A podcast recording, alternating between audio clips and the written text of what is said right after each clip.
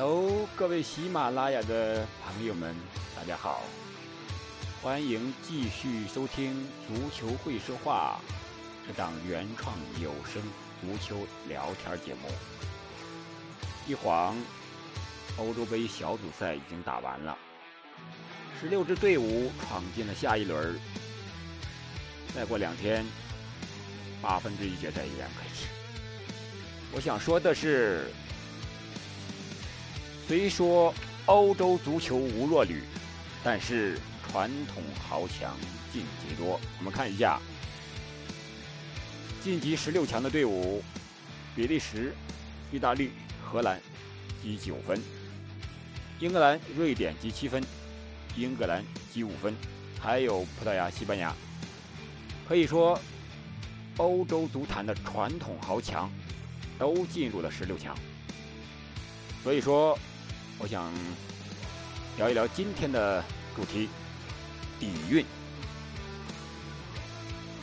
我们先回顾一下本届比赛的进程，或者说各个球队晋级的进程，可以说是跌宕起伏。死亡之组：德国、法国、葡萄牙三队，最后是惊险晋级。但是从过程最后一轮的过程看，似乎也有默契的成分，惺惺相惜吧。三个强队惺惺相惜，各取所需，是吧？他们想让对方晋级，干掉自己的其他的对手，这可能是一个方面啊。但是我也不排除，也有可能就是纯竞技方面讲，可能。也就是相互之间这个水平，但是最后一轮他们没必要再死磕，都知道能晋级了，就把最后的力气留到下一轮，留给其他的对手，淘汰赛的对手。呃，从谁会晋级八强这个角度去分析，我觉得，或者说是。淘汰赛八强、四强到决赛，或者是到冠军。从小组赛的进程看，三支全胜的队伍——比利时、意大利、荷兰，是三支强队。但是大家可能都知道，从历届杯赛的啊进程来看，夺得冠军的很可能都是跌跌撞撞，或者说小组赛的。满勉强的出现，一开始状态不好，一点点点点状态好，然后到决赛得冠军。那么比利时、意大利、荷兰这三支球队，荷兰不用说了，历来就有卫冕之王的称号。这届欧洲杯，我觉得他可能还脱不下这个帽子。我们看荷兰。淘汰赛的第一轮的对手是捷克，这个对手说好打也好打，说不好打也不好打。即将胜勇追穷寇，我觉得荷兰晋级八强应该问题不大。从他这个分组情况来看，下一个对手是威尔士和丹麦的胜者，进入四强的概率可能也是比较高的。但是等他把这两轮的运气用完之后，他再下一轮有可能面对的就是英格兰或者是德国，他还能不能晋级呢？这个概率我觉得就很小了。我觉得，所以说荷兰的最大的啊走的最远，可能就是一个四强，这是我的分析。这也是荷兰的底蕴所在，他无冕之王的底蕴，或者说这个称号。很难拿掉。我们再来看意大利，意大利的下一轮的对手是奥地利。然后，如果他胜出的话，他将面对比利时和葡萄牙的胜者。意大利从小组赛乃至小组赛之前的预选赛，就取得了一系列的胜利，一路高歌猛进，但是。真正的强敌遇到了多少？比利时和葡萄牙这个级别的对手，他们遇到过没有？我觉得他们最好的战绩，有可能就是八强了。再说比利时，比利时的对手是葡萄牙，葡萄牙现在是上下一心，众志成城，想为 C 罗送一个最大的礼。葡萄牙有这样的底蕴，也有这样的实力，还有现在这样的凝聚力，所以我觉得葡萄牙走的可能会更远一些。但是也不排除比利时这个一直排名世界足坛第一位的啊这么一支球队的实力，包括前锋线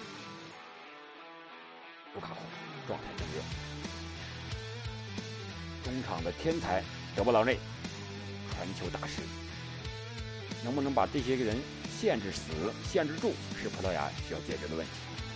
这个我觉得他们俩的比赛应该是最精彩啊之一啊，最精彩之一，应该是有的一拼，有可能是五五开，就看场上的临场发挥了。这是三支得九分的球队，再是再下来就是英格兰。和德国这一场也是焦点之战啊！我们说说焦点，刚才是比利时和葡萄牙，现在是英国和德国。英国和德国都有点跌跌撞撞，一点点找回感觉的感觉。我觉得他们俩谁能在八分之一决赛中胜出，谁有可能进入到最终的决赛。我更看好英格兰。为什么？因为德国这支德国队可以说是有点平民化的德国队，没有一个超级的球星啊。在我们的印象中，可能现在的超级球星就是诺伊尔，门将位置，中场、前场、后场都没有超级的绝对的巨星。有人说，德国缺一个莱万，莱万。缺一个德国，这可能是对德国的一种最好的诠释。后防线上的胡梅尔斯确实被姆巴佩冲的，一看太老迈了，在姆巴佩面前，他已经无力回天。所以说，我更看好英格兰。我们接着看法国和瑞士，这个我没有任何疑问。选法国会晋级。另一轮啊，克罗地亚对西班牙，这个有一拼。西班牙现在是困难重重啊。从赛前的啊，赛前的这个皇马球员没有没有任何一个人能入选西班牙的阵容，这个有的确实是不正常，说明西班牙的内部。应该是存在很大的问题。主教练能不能驾驭得了这支西班牙球队？布斯克茨老迈的身躯能不能阻挡克罗地亚这支铁骑？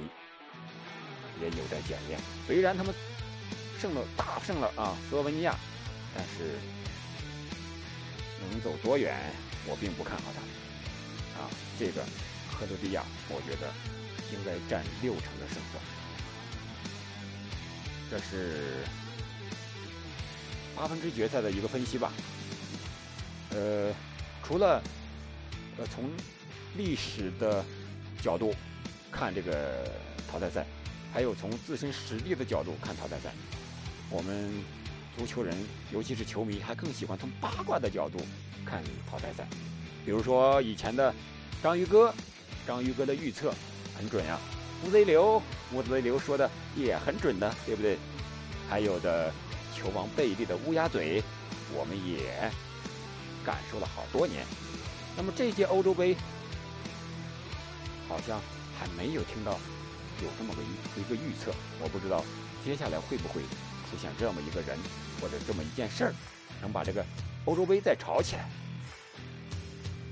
看欧洲杯之余，我们应该也看看美洲杯。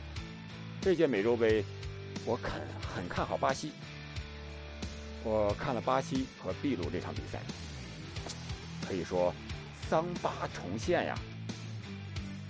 我们期待已久的桑巴，在内马尔身上体现的淋漓尽致。可以说现在是内马尔是唯一的桑巴的代言人了。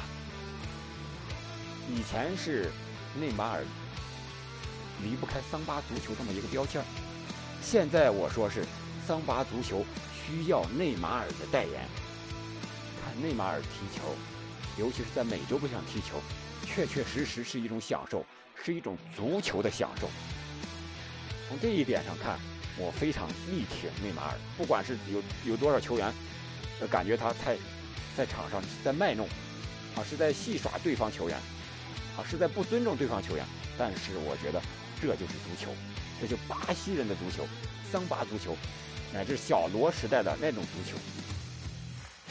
就是纯粹的足球，啊，所以说我们要享受这种纯粹足球带给我们的快乐，啊，不像现在好多欧洲青训体系开始就是啊工厂式的格式化的这种培养人员的这种一个体系，啊，可能他更适合这个足球的体系，但是从他个人的角度讲，我觉得不如以前桑巴足球那种。